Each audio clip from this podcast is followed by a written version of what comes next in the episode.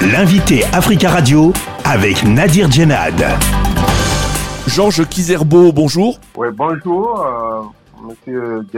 Vous êtes chef du bureau de l'OMS, l'Organisation mondiale de la santé auprès de l'Union africaine et de la Commission euh, économique des Nations unies pour l'Afrique.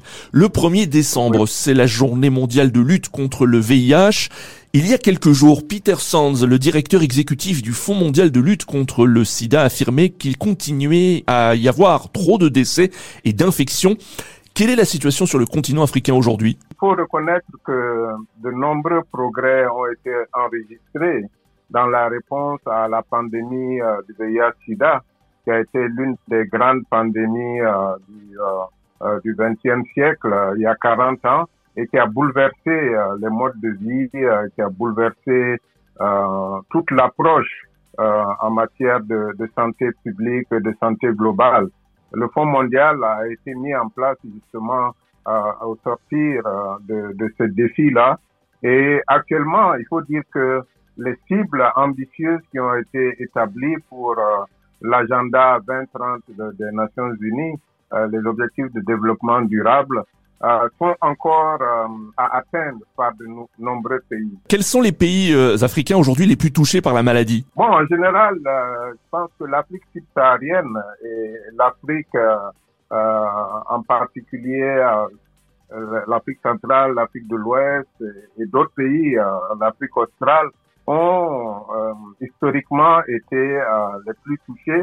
Et ce qui est important, c'est vraiment d'atteindre les cibles de 90% des personnes qui connaissent leur statut euh, sérologique, de 90% des personnes qui ont accès justement à la, au, au, diagnostic et à la charte virale en particulier, qui permet de classifier pour le traitement. Quels sont aujourd'hui, selon vous, les principaux défis pour le continent africain dans la lutte contre le VIH Les principaux défis, c'est ce que euh, la COVID-19 nous a euh, rappelé c'est qu'il faut investir dans les systèmes de santé primaire et en particulier dans la prévention, investir dans les soins de santé primaire et euh, adresser les causes majeures de mortalité euh, lors du VIH-Sida la tuberculose est l'une des principales infections. Professeur Kizerbo, l'épidémie de Covid-19 reprend en Chine avec des confinements qui exacerbent euh, actuellement les tensions. En France, on parle de neuvième vague pour Noël. Est-ce que vous êtes inquiet concernant un éventuel rebond de la maladie euh, sur le continent africain? Oui, je crois que euh, l'Organisation mondiale de la santé et d'autres acteurs et, partenaires, les États membres, euh, de l'Organisation mondiale de la santé ont gardé une vigilance euh, très élevée par rapport à l'évolution euh, de la COVID-19, en tenant compte en particulier de l'immunité collective qui est en train de s'installer dans certains pays, en particulier du Nord.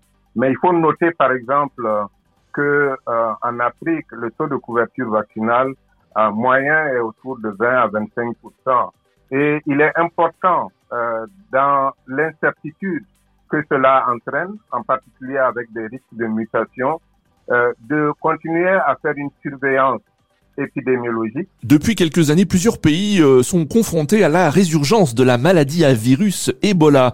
La République démocratique du Congo, la Guinée et plus récemment l'Ouganda. Comment expliquez-vous euh, la résurgence d'Ebola aujourd'hui dans ces pays? Ces maladies appelées émergentes et réémergentes sont des maladies qui existent dans, dans l'écosystème. Euh, c'est le complexe pathogène entre l'homme, son environnement et euh, euh, justement le règne animal. Et il y a actuellement des évolutions très rapides. Euh, vous voyez tout ce qui est en, matière d'environnement, de dégradation d'environnement, de euh, d'intrusion euh, dans euh, dans des domaines qui étaient peut-être des domaines euh, euh, non habités par le passé et de multiplication donc des implantations humaines. cela peut faire arriver ce qu'on appelle une zone d'émergence où par le contact de l'homme, de l'environnement et du règne animal, on peut avoir par exemple l'émergence d'un nouveau virus comme le virus Marburg qui est émergé en 2021 en Guinée. Donc vous pensez que le changement climatique va favoriser euh, les maladies infectieuses euh, à l'avenir? Oui, il le fait déjà. on sait par exemple que certains vecteurs ont une évolution et, et une éclosion dans les zones qui, euh, dans, dans le temps, n'étaient pas touchées.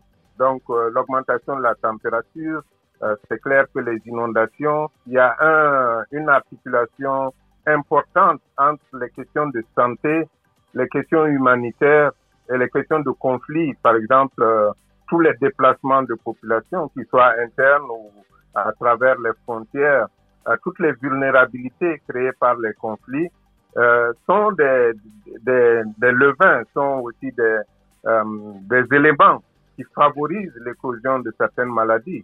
On voit le choléra revenir dans certaines zones à la faveur d'inondations. On voit la famine qui ramène aussi des épidémies de, de rougeole euh, chez les enfants très graves.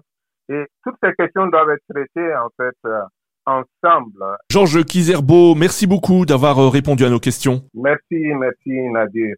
Je rappelle que vous êtes chef du bureau de l'OMS, l'Organisation mondiale de la santé auprès de l'Union africaine et de la Commission économique des Nations unies pour l'Afrique.